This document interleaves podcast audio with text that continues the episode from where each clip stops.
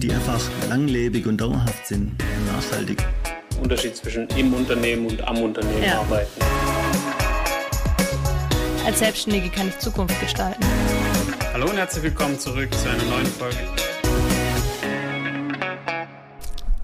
Hallo und einen wunderschönen guten Tag bei Kompass Selbstständig, dem Podcast des BDS Baden-Württemberg.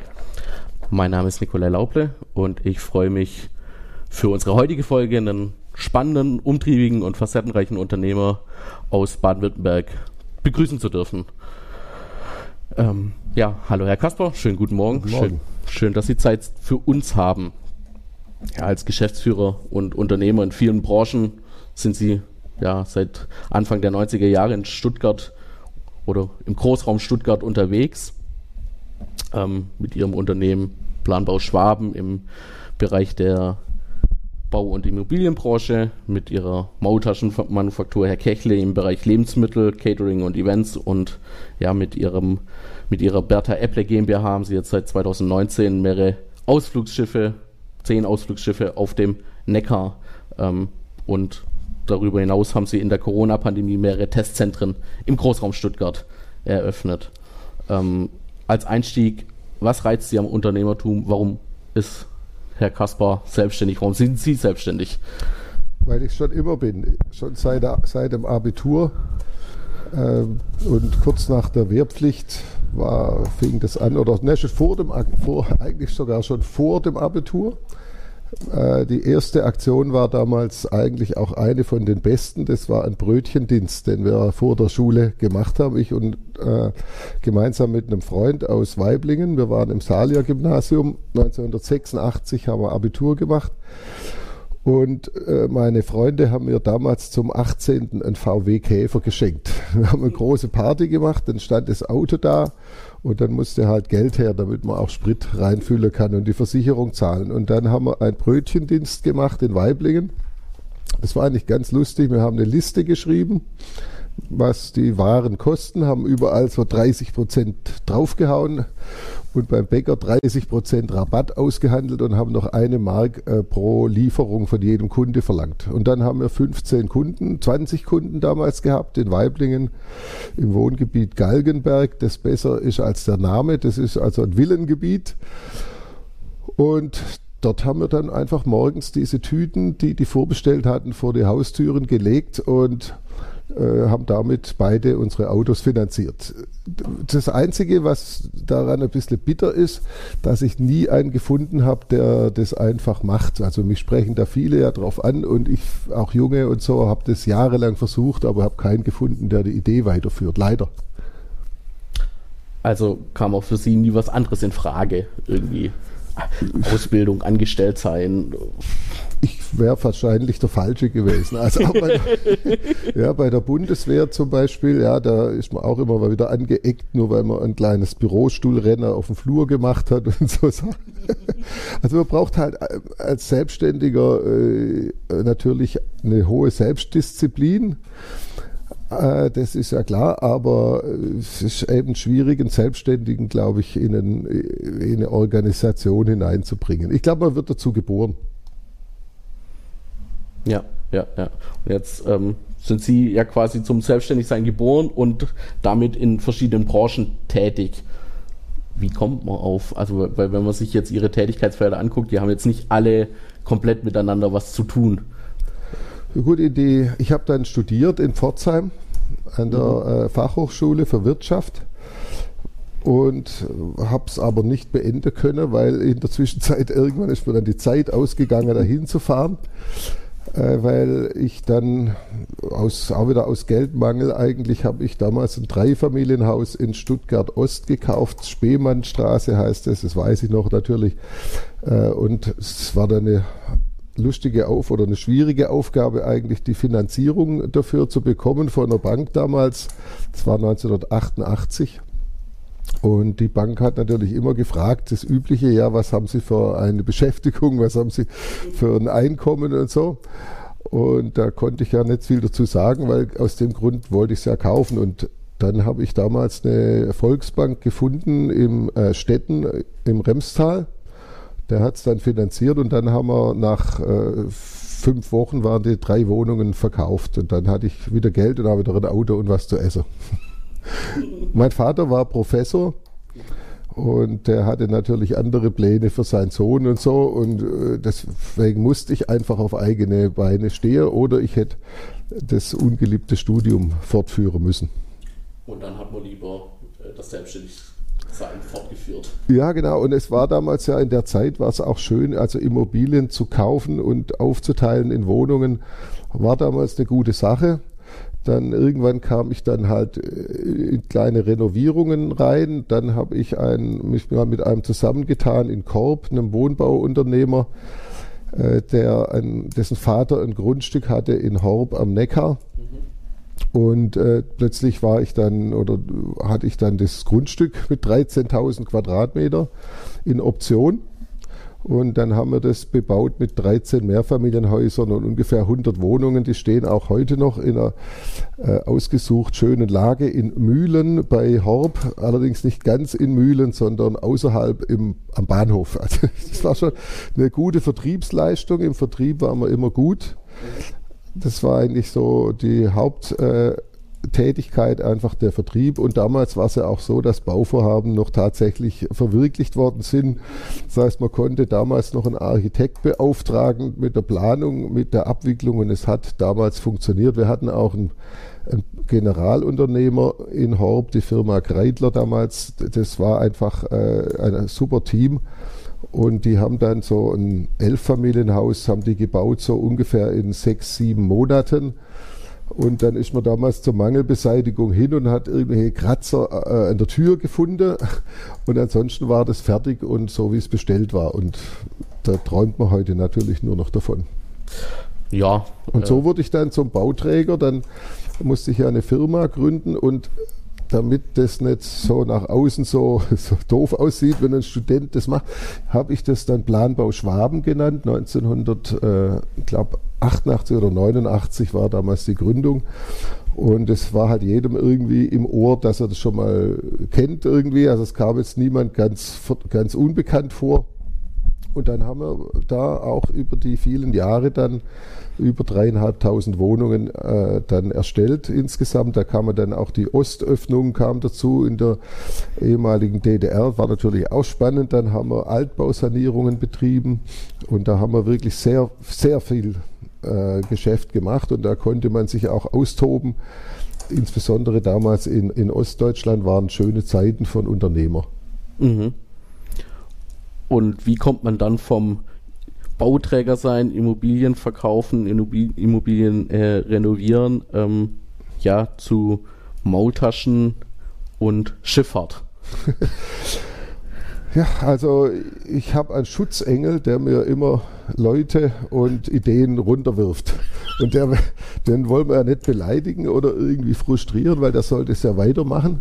Also bemühe ich mich halt einfach nach Kräften, die Ideen dann auch äh, umzusetzen. Und in dieser Zeit bin ich natürlich immer wie jeder Stuttgarter aufs Stuttgarter Weindorf gegangen und habe dort die handgemachten Maultaschen vom Hasenwirt äh, kennengelernt, der die damals auf die Hand verkauft hat. Und dann haben wir uns immer wieder getroffen und haben ge zehn Jahre lang darüber gesprochen, während ich noch im Saft stand als Bauträger, äh, dass wir das mal richtig machen wollen. Zehn Jahre lang. Und irgendwann dann im Jahr 2006 oder so, äh, nee, ehrlich gesagt, ich weiß es gar nicht, ja, ist 2015 wahrscheinlich, die Zeit rennt ja so, mhm. äh, haben wir dann gesagt, so Josef, jetzt machen wir das richtig. Gell? Und dann äh, haben wir es auch gemeinsam gestartet und er hat dann allerdings sich wieder dann zurückgezogen und dann äh,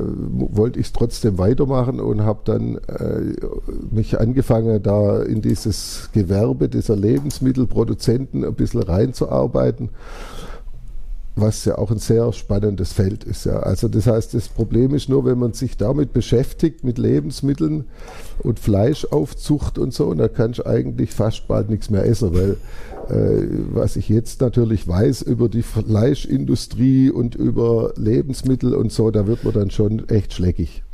Aber jedenfalls, damals haben wir dann angefangen, so als Hobby irgendwie ein, ein Maultaschenfahrrad zu bauen. Dann waren es drei, die wir auf Caterings und Events eingesetzt haben.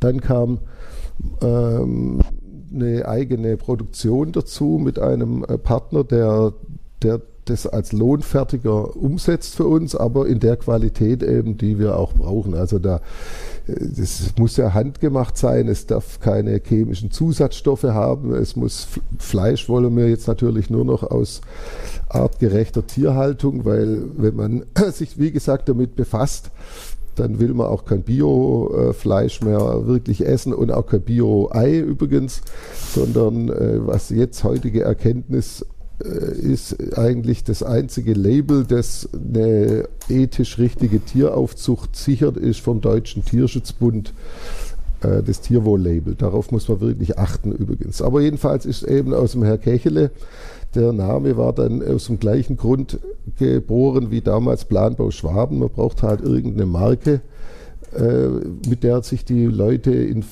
identifizieren können. Wir haben dann so ein Männle gezeichnet am Anfang wollten wir, die hatte ich ein paar Werbeagenturen da im Haus, die wollten mir dann erst das Männle ausreden und den Firmennamen ausreden und so weiter und so weiter. Aber äh, ich, als ich dann mal, das war ein sehr einschneidendes Erlebnis, zwar damals noch so richtig im Hobbybereich, war ich mal auf Sylt und war in der Sansibar und habe dann den, äh, wie ich meine, einen der besten Gastronomen Deutschlands da rumlaufen sehe, der Herbert Seckler in seiner, äh, in, in, seiner, äh, in seiner Wirtschaft dort, das kennt ja auch jeder, ja, weiß ja jeder, von was ich spreche, Sansibar. Und dann bin ich einfach hin und habe ihn angesprochen und habe ihm Bilder auf meinem Handy gezeigt, wie wir Maultaschen machen und dann hat er äh, gesagt, ja, das schickst mir mal ein paar. Das haben wir dann gemacht und da hatte der drei Tage später 20 Kilo Maultaschen bei sich und kurz darauf sind wir dann auf der Speisekarte gelandet, mit, und zwar mit Namensnennung äh, Herr Kechele Maultaschen auf der Speisekarte von der Sansibar Sylt. Das war natürlich ein Schlüsselerlebnis für mich, was dann auch die gezeigt hat, dass halt auch am Markt bestehen kann. Ich bin dann von Sylt wieder zurückgefahren. Da denke ich, ja, pf, wen kann ich jetzt überhaupt noch ansprechen? Dann habe ich halt in München angerufen beim Feinkost Käfer. Und seit dem Tag an beliefern wir Feinkostkäfer mit unseren äh, Maultaschen, Linsen, Spätzle und anderen Produkten, die es jetzt gibt. Und äh, dann kam äh, eine andere Ikone dazu, Lindner Feinkost in Berlin. Das ist auch ein unglaublich gutes Feinkostunternehmen. Dann kamen äh, einige Rewe und Edeka-Läden hinzu. Dann haben wir Messen besucht, wir haben äh, gecatert, wir haben dann auch, und das war eigentlich ein Fehler, so im Nachhinein, wir haben dann eigene Läden und Bistros angefangen, fünf Stück. Davon gibt es heute noch eines in Stuttgart Mitte am Marktplatz in der Schulstraße. Das läuft natürlich jetzt gut, aber es äh, war echt schwierig für mich, in so einem ganz fremden Feld da eine gastronomische Unternehmung zu betreiben. Da muss man wirklich Respekt haben davor. Das hat nicht so richtig geklappt, aber äh, das haben wir dann halt wieder beendet und jetzt ist eigentlich so, dass es gerade explodiert, weil der Trend einfach uns jetzt in, mittlerweile eingeholt hat. Und das Interessante ist halt vor allem, dass der Markt das auch mitmacht. Das heißt, wir sind äh, jetzt bei Rewe äh, Partnern und inzwischen jetzt auch bei Edeka gelistet. Hier in der Gegend zumindest gerade, gerade soweit ich weiß, haben wir jeden Tag drei neue Edeka-Märkte, die jetzt neu bei uns bestellen. Das ist dann in so einem Manufakturbereich dann auch eine äh, interessante Aufgabe und man lernt da auch viel dazu. Aber es ist schon so, dass die Firma jetzt gerade sehr, sehr stark wächst. Und so kam ich zu den Maultaschen. Also in der Zwischenzeit machen wir natürlich da auch Millionen Umsätze. Und, und, wie gesagt, die Erkenntnis, dass die Qualität sich durchsetzt, die ist eigentlich schon spannend. Und ich hoffe sehr, das wäre eigentlich meine Mission, dass viele dem nachtun, weil eigentlich dann nur die Optimierung betrieben wird in puncto Preis nach unten, äh, Haltbarkeit nach oben, Verpackung, äh, Preis nach unten und so, bla bla. Und das ist natürlich komplett am Kunden vorbei. Und ich, da ich im Grunde von fachlich da relativ wenig Ahnung habe, gebe ich ja zu, sehe ich es halt aus einer Kundensicht. Und deswegen funktioniert es. Und der Kunde will immer mehr, wie Sie vorhin schon gesagt haben, artgerechte Haltung, Nachhaltigkeit, ja, regional ja. am besten. Naja gut, es ist eher so, dass wir immer für den Geschmack gelobt werden. Ist ja recht, aber eigentlich ist der Geschmack das, was äh, in der Priorität bei Lebensmitteln weiter hinten kommt. Das erste ist nämlich erstmal keine chemischen Zusatzstoffe zu sich zu nehmen, die man gar nicht will, was echt schwer ist übrigens, die zu vermeiden, wirklich schwer äh, in unserem System. Und das zweite natürlich die, die, Tierethik, weil ich bin auch nur durch Zufall drauf gekommen, wie das läuft. Oder jeder, der da mal Massentierhaltung googelt, Schweinezucht und so weiter, der sieht es ja selber und man verdrängt es halt und geht dann halt doch zur Tankstelle mal Leberkäse weglesen. Aber es tut weh, wenn man wenn es googelt, wirklich. Und die, und das Interessante ist, dass auch die Einkäufer, die professionellen Einkäufer, mittlerweile äh, die Preise akzeptieren. Also da sind wir natürlich deutlich, deutlich, deutlich, also ein Mehrfaches von dem, äh, was die Konkurrenz verlangt. Im Wareneinkauf beim, beim, beim Filialist. Mhm. Und trotzdem funktioniert es es funktioniert, weil, weil der Markt es halt annimmt. Ja. Und ich habe mit einer Lebensmittelkette damals gesprochen, vor drei, vier Jahren, da haben die mir schon angerufen, ja, wir wollen sie listen. Äh, und dann sage ich, aber Ihnen ist schon klar, was das kostet bei uns. Dann sagt er, über den Preis müssen Sie dann mit meinem Kollegen diskutieren. Und da war halt eine typische Antwort eines Unternehmers, hoffe ich mal, nämlich hat er diskutiert ihr doch mal, was ihr euch leisten wollt und dann ruft er mir wieder an. Und es war jetzt schon drei Jahre her, aber jetzt, wie gesagt, in der Zwischenzeit sind wir bei den Großen mit dabei. Das ist ja auch dann ein Erfolgserlebnis. Ist ein Erfolgserlebnis, genau. Äh, was übrigens das Erfolgsgeheimnis beim Herr Kechele war und auch immer noch ist, ist, dass ich noch nie vorgehabt habe, damit Geld zu verdienen. Das ist, ich weiß, dass mir das nie einer glaubt, aber es stimmt wirklich. Ja, also der Grund war nämlich damals, ich war ja Bauträger und auch mit dreieinhalbtausend Wohnungen ist ja nicht nix und habe auch eine Menge Immobilien selber, die ich vermiete und so. Aber das Bauträgergeschäft wurde eigentlich immer undankbarer.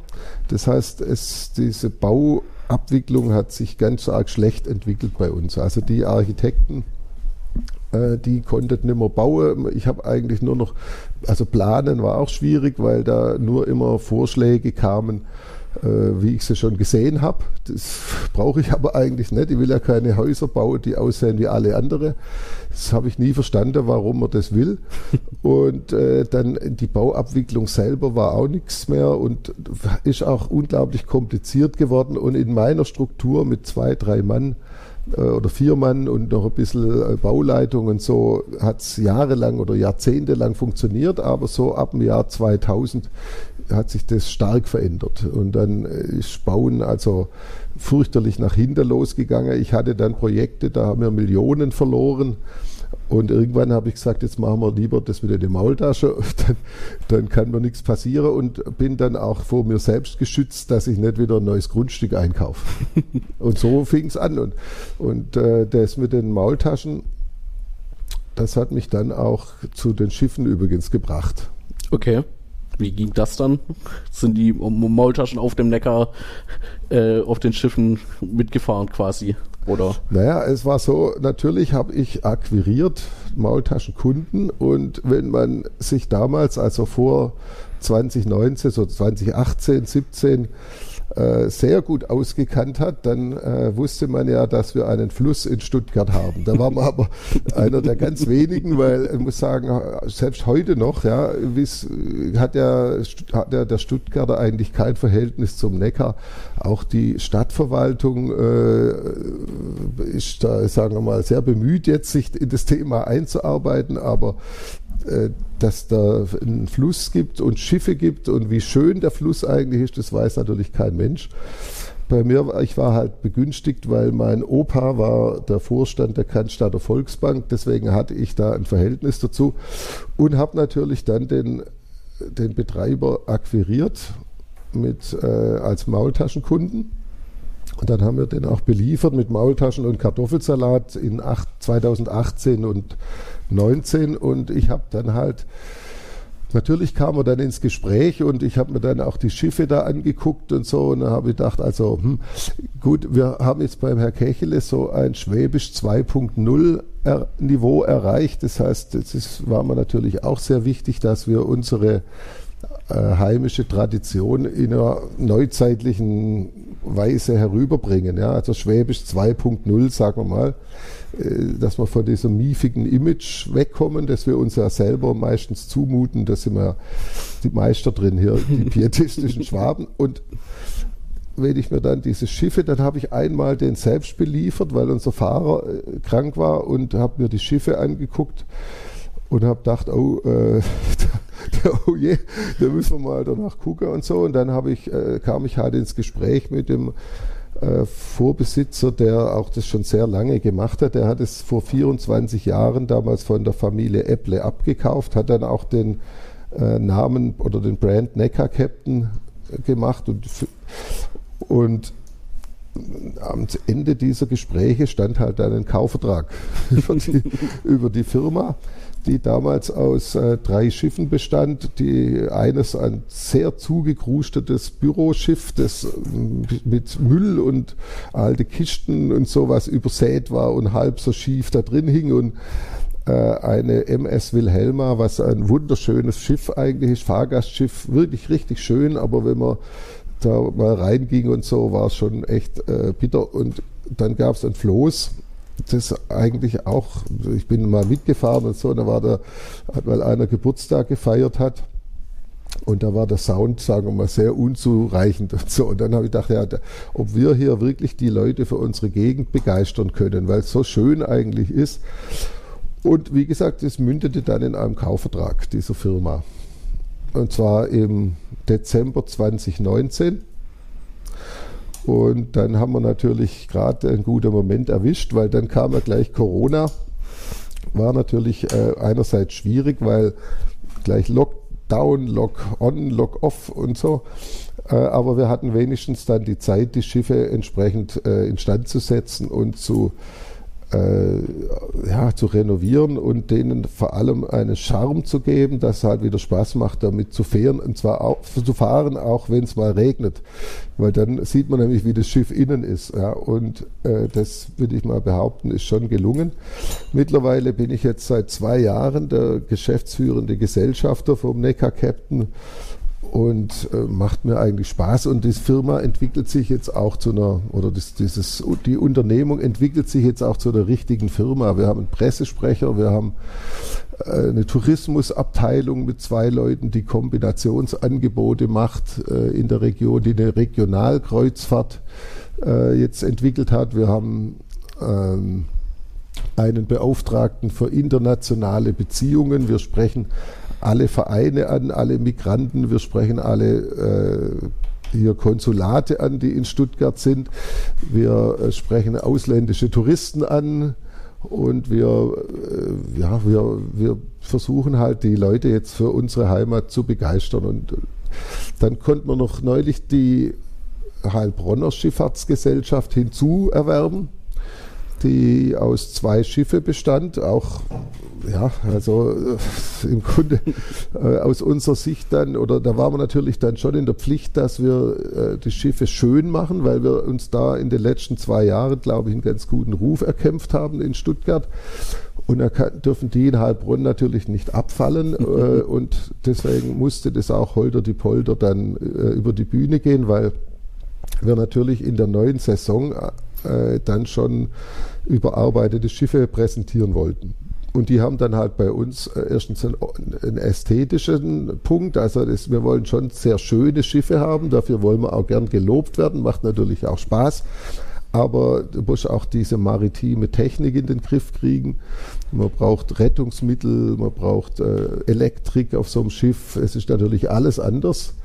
Aber es ist auch schön und äh, alleine unsere Soundanlagen und die Seminartechnik überall und so. Also ich würde schon sagen, dass, die, dass wir uns wirklich anstrengen, die Leute zu begeistern. Jetzt haben wir aus dieser Klitsche eigentlich eine Firma gemacht mit insgesamt jetzt derzeit zehn Schiffen. Davon äh, vier in Heilbronn und äh, fünf in Stuttgart und eines in äh, Ludwigsburger Gegend stationiert, Marbach-Benningen. Und wir haben viele Kooperationen mit Brauereien, mit Weingütern, äh, Felsengartenkellerei, Weinfaktum, Hofbräu, Schwäbisch Herrliches, Schwäbisch Haller äh, Wildbadquelle Wasser, Schwäbisch Haller Bier. Äh, haben uns natürlich auch gute Lieferanten raussuchen können haben ein, äh, Konzept an Bord. Also das heißt, bei uns schmeckt es Essen natürlich, das ist ja klar. Äh, bei uns gibt es auch nur Dinge, die wir selber essen würden oder auch unsere Kinder zu essen geben würden. Und wir haben ein buntes Programm. Wir haben Vasenfahrten, Schlagerfahrten, Piratenfahrten für Kinder in die Ferien und und und. Also ein sehr buntes Programm. Und ich will fast mal behaupten, dass mittlerweile der Neckar äh, schon an Bekanntheit dadurch gewonnen hat. Also wir haben natürlich auch ein Werbebudget von rund einer halben Million Euro im Jahr und das merkt man natürlich auch, ja. Wobei das sich auch relativiert, weil wir jetzt mittlerweile 100 Kilometer Strecke befahren mit was dann zwei Drittel des schiffbaren Neckars äh, übrigens mhm. entspricht. Ja. Also da muss verteilt sich das Geld dann wieder auf ganz schön viel Kilometer und die Einzelmaßnahme ist dann doch immer ein Thema. Aber es, äh, es macht Spaß. Es macht Spaß. Spaß. Ähm, welcher Betrieb macht denn am meisten Spaß? das ist wahrscheinlich immer eine schwierige Frage, wie vielleicht wie man, wenn man Eltern fragt, welches Kind mag man denn am liebsten. Ähm, aber wenn, wenn sie jetzt so ihre, ihre drei großen, sag ich mal, äh, anschauen, Immobilien, äh, Bautaschen und Schifffahrt, wo, wo geht da ihr Herz am ehesten hin? Also bei der Schifffahrt kann man natürlich alles kombinieren. Da kann man diese Renovierungen, die wir gelernt haben, kombinieren. Man kann Ästhetik äh, schaffen. Mhm. Man kann Stimmungen schaffen und man kann Essen zeigen und machen. Und natürlich sind die Herr Kechele-Produkte gut vertreten. Aber deswegen ist die Schifffahrt schon die Vereinigung von allem. Ja? Und deswegen ist das zumindest das, womit ich gerade am meisten Zeit verbringe, wo ich jetzt auch meinen eigenen Geburtstag feiere. Und es sagt ja schon einiges, gell. Und übrigens hat es natürlich auch die Möglichkeit, oder es hat sich ja dann auch so ein bisschen zufällig ergeben, dass wir im März letzten Jahres dann mit einer Corona-Schnellteststelle angefangen haben auf dem Schiff. Das war eigentlich damals nur gedacht für unsere eigenen Fahrgäste. Und daraus wurde dann eine separate Firma. Ich habe dann eine, zuerst eine Ärztin und dann jetzt einen Arzt eingestellt. Wir haben mehrere medizinische Fachkräfte und in der Spitze hatten wir 39 Schnelltestzentren in der ganzen Gegend. Äh, jetzt derzeit haben wir, glaube ich, noch 23 und äh, ja, da haben wir uns natürlich bemüht, dieses Problem da äh, zu bekämpfen zum einen. Ich gebe auch zu, dass es auch ein gutes Geschäft war. Äh, aber wir haben uns natürlich immer äh, so auch aus Sicht des Neckar-Captain bewegt, ja, weil es war ja alles im Lockdown. Wie hält man überhaupt den Kontakt zu seinen Kunden? Und es war dadurch eigentlich sehr gut möglich, weil wir haben dann auch überall schöne, also wir haben uns da auch bemüht, glaube ich, dass wir wirklich auch nicht so Flatterzelte vom irgendeinem Baumarkt benutzt haben, sondern wir hatten wirklich eine professionelle Organisation und Auftritt. Die Firma heißt NK Medical und der Neckar Captain ist da natürlich präsent überall. Auf die Art und Weise hatten wir jetzt Bestand bis heute über eine Million Kundenkontakte, was natürlich dem Neckar Captain auch wieder gut getan hat. Möglichkeit gesehen, Möglichkeit erkannt und mitgenommen. Ja, äh, wie gesagt, der Schutzengel halt, ja. Und ich kann es ja nur jedem empfehlen, der so einen Schutzengel hat, dann hört auf den und wenn eine Idee kommt, dann macht es einfach, weil was soll schon, wenn man sich mit Leidenschaft und um was kümmert, dann äh, klappt es ja auch meistens. Und man kann sich in wirklich viele Dinge einarbeiten. Wobei immer die Leitlinie bei mir eigentlich die, der Erhalt von Traditionen ist. Also mich interessieren immer traditionelle Dinge. Das heißt, ich, ich finde es immer gut, wenn, wenn, wenn Sachen, die ja, lang einen Bestand haben, Äh, übrigens zuletzt, jetzt lustigerweise, das, ich weiß nicht, ob Sie das interessiert, aber es gibt ja auch einen Kultimbiss in Stuttgart in der Kalverstraße, der, den haben wir auch gerade äh, übernehmen können und führen ihn aber genauso weiter, wie er bisher war. Da wird nichts geändert, außer natürlich, dass die Qualität des Fleisches auf Tierwohl mhm. äh, umgestellt wird. Das ist klar, weil das halten wir hier gar nicht aus anders. Aber äh, das ist, ansonsten darf man da nichts ändern und den Bestand von den Dingen äh, sichern oder sind halt, glaube ich, wichtig, dass die, dass unsere Welt auch ein bisschen ja, das, die Dinge behält, die man hat. Und weil, wenn alles immer neu ist, weiß nicht, ob das so gut ist auch alte Dinge können schön sein und, und, und Bestand haben. Ja. So, ähm, jetzt, jetzt haben Sie schon ein bisschen davon gesprochen, ähm, was, was Ihr berufliches Erfolgsgeheimnis ist. Ähm, kein Geld verdienen äh, bei, bei Maultaschen oder mit Maultaschen, aber wie, wie sehen Sie denn so im Allgemeinen, ja, warum, wenn, wenn man das so, so Ihr Lebenswerk anschaut, hat man das Gefühl, alles, was Sie anfassen, das klappt sofort. Was ist das Erfolgsgeheimnis? Ja, also ich glaube, dass die Geldmotivation wirklich der Sache im Weg steht. Das ist wie beim Herr Kechele. Dann, es gibt ja da genügend Player am Markt, die ja auch ihre Arbeit gut machen, die halt auch ihre Produkte immer verbessern und entwickeln. Und ob das halt immer so zum Wohle des Kunden ist, das will ich mal bezweifeln, weil was hat der Kunde davon, wenn er diese Produkte ein halbes Jahr im Kühlschrank lassen könnte? Also ist uninteressant für den Kunden. Und ich glaube, wenn man jetzt auf die Gewinnmaximierung losgegangen wäre von Anfang an, dann wäre das wahrscheinlich schon lang tot.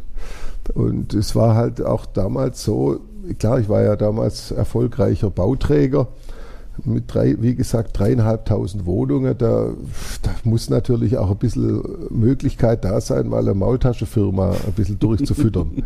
Und es war halt einfach die, die Herzensangelegenheit. Gell. Wobei auch aus meiner Familie damals auch Kritik kam. Und vor allem kam da der Spruch, Schwäbisch interessiert niemand. Und das war natürlich dann der Startschuss. Gell.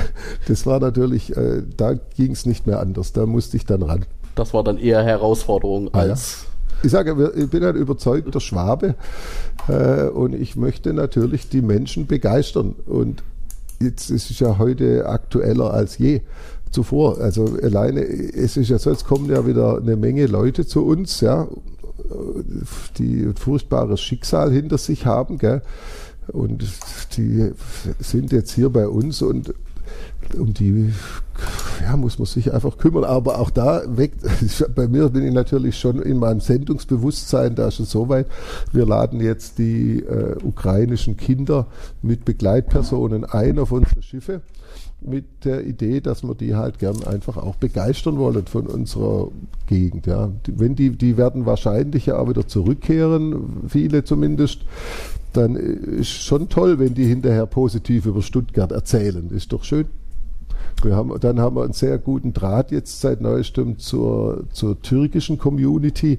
Da hat sich auch ganz unglaublich viel getan. Also es ist wirklich spannend. Gell? Jetzt, allein gestern konnte ich vor 150 türkischen Reiseunternehmern sprechen und für Stuttgart werben. Natürlich auch für die Schifffahrt. ja, das ist ja schön.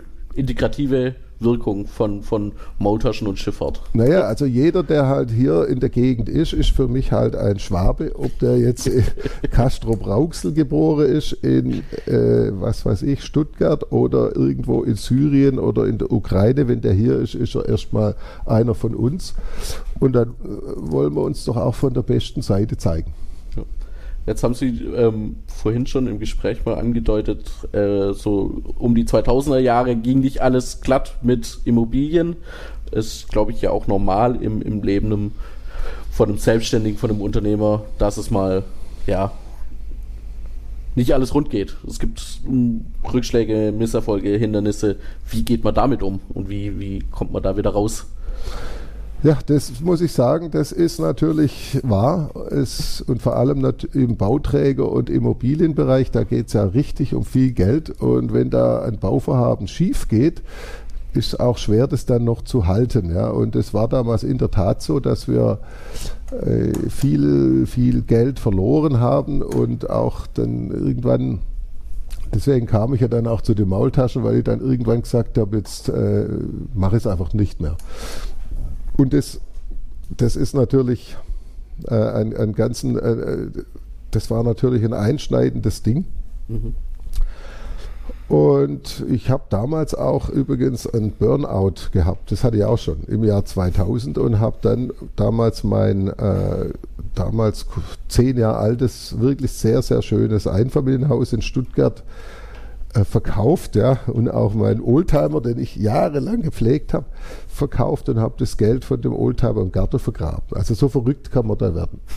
Und da muss man einfach, jetzt im Rückblick muss man schon sagen, also dass wir, da man muss halt mit dem, ja, auch mit dem Rückschlag umgehen können, das lernt man dann äh, und muss halt durch. Ja. Es gab natürlich auch später immer wieder Situationen, wo ich gedacht habe, uh, äh, wie mache ich jetzt das? Ja, weil das ist ganz klar, gibt es die und oder ich habe dann beim Einkaufen darauf verzichtet, frischen Orangensaft zu kaufen und so Zeug.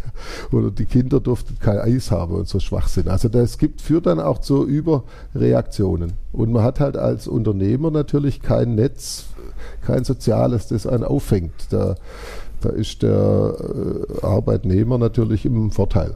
Ja. Und trotzdem haben sie es dann immer wieder geschafft, aufzustehen und äh, erfolgreich zu sein. Ja, es bleibt ja nichts anderes übrig. Und die Ideen, die ich da hatte, die waren ja meine Herzensangelegenheit. Gell? Also übrigens auch beim Bauen. Also ich habe das allerdings auch erst sehr spät festgestellt, dass man ja Häuser auch ästhetisch bauen kann. Das, irgendwie äh, war das früher nicht so schwieriges Problem, weil die Architekten damals auch irgendwie bessere Entwürfe geliefert haben. Aber wenn man heute so durch die Lande fährt, da sieht doch Neubau, egal wo man hinkommt, eigentlich immer gleich aus. Und es ist halt einfach, äh, musst halt mehr Engagement bringen. Als, als Bauherr musst du halt darauf bestehen, nein, ich will jetzt eine Planung haben und nicht irgendein Abziehbild. Okay, dann zum, zum Abschluss, ähm, weil wir, wir möchten als BDS auch immer junge Leute fürs Unternehmertum begeistern, was ja in, in, in der aktuellen Zeit immer schwieriger wird. Was ist denn da Ihr, Ihr Tipp oder Ihr, Ihr, Ihr Rat an junge Leute, ähm, die sich vielleicht selbstständig machen wollen oder mit dem Gedanken spielen. Ähm, wa was würden Sie denen sagen? Also ein Brötchendienst ist immer gut. ich versuch, also ich habe sie nicht aufgegeben. Seit 1986 habe ich Abitur, suche ich einen, der das mal macht. Äh, kann man auch überall machen. Aber ansonsten einfach, äh, wenn es eine Leidenschaft gibt, dann würde ich das empfehlen, auf jeden Fall nach der Sache nachzugehen und sich Leute zu suchen, auch in der Umgebung, die vielleicht selbstständig sind. Der Austausch zwischen Jung und Alt ist ja auch so ein Thema. Also ich hatte übrigens bei Planbau Schwaben und so hatte ich äh, einen Beirat selbst geschaffen, der keine operative Funktion hatte, aber sondern einfach eine beratende Funktion hatte, weil man auch immer wieder Menschen braucht, mit denen man sich reflektieren kann, die einen auch kritisieren und zwar konstruktiv. Kritik gibt es immer, aber äh, braucht eine konstruktive Kritik mit Menschen, mit, die man auch selber ernst nehmen kann. Und ich hatte damals einen sehr, sehr guten Beirat der eine bestand aus, der, oder der eine war der Professor Dr. Dr. Franz Effenberger, der mich ganz arg viel zu verdanken habe und seiner Familie, die mich äh, durch so viel begleitet haben, damals so viele Wertschätzung mir gebracht haben und äh, auch natürlich intelligente Ratschläge. Damals, dann war noch der äh, Dr. Rolf Heinzmann dabei, der ein, ein Wirtschaftsprüfer und Steuerberater, ein, ein, toller Kerl und wir hatten damals ein tolles Verhältnis. Wir waren zusammen im Urlaub und so. Also ich mit den, ich war ja damals ein junger Kerl und die anderen waren schon 70 und so. Aber die, die hatten natürlich Lebenserfahrung und trotzdem noch einen sehr wachen Geist und das hat mir sehr viel geholfen. Also das würde ich schon jedem mitgeben. Sucht euch jemanden als Beirat ja, und macht regelmäßige Sitzungen und erzählt denen einfach, was, was ihr so macht und nehmt die Vorschläge als Kritik auch an oder die, die Ideen und so, dann ist man auf jeden Fall stärker. Tja, das äh, würde ich glaube ich so unterschreiben. Und bedanke mich äh, bei Ihnen, Herr Kasper, für das ja, angenehme und, und abwechslungsreiche Gespräch und würde mich natürlich freuen, wenn wir als BDS mal wieder entweder bei Ihnen auf, auf dem Neckarbesen oder auf der MS Wilhelma sein dürfen oder vielleicht auch mal, äh, da würde ich mich persönlich, glaube ich, sehr drüber freuen, Maultaschen äh, probieren sehen dürfen, wie die hergestellt werden. Das äh, wäre eine tolle Sache. Jetzt erstmal vielen Dank fürs Gespräch. Gerne, vielen Dank. So, wenn ihr direkt immer informiert sein wollt, wenn eine neue Folge von unserem Podcast kommt, dann folgt uns auf Spotify, Apple Music oder der Podcast-App eurer Wahl. Hinterlasst uns gerne Rezension, gebt uns Feedback, gebt uns Themen oder Gästewünsche, äh, die ihr gerne hier hören wollt, gerne auch per Mail an lauple.bds-bw.de. Ansonsten folgt uns auch auf unseren Kanälen in den sozialen Medien, Instagram, Facebook oder LinkedIn, auch dort bekommt ihr natürlich immer die neuesten Infos zum Podcast. So, dann bleibt mir jetzt eigentlich nur noch zu sagen, dass ich euch eine erfolgreiche Woche wünsche.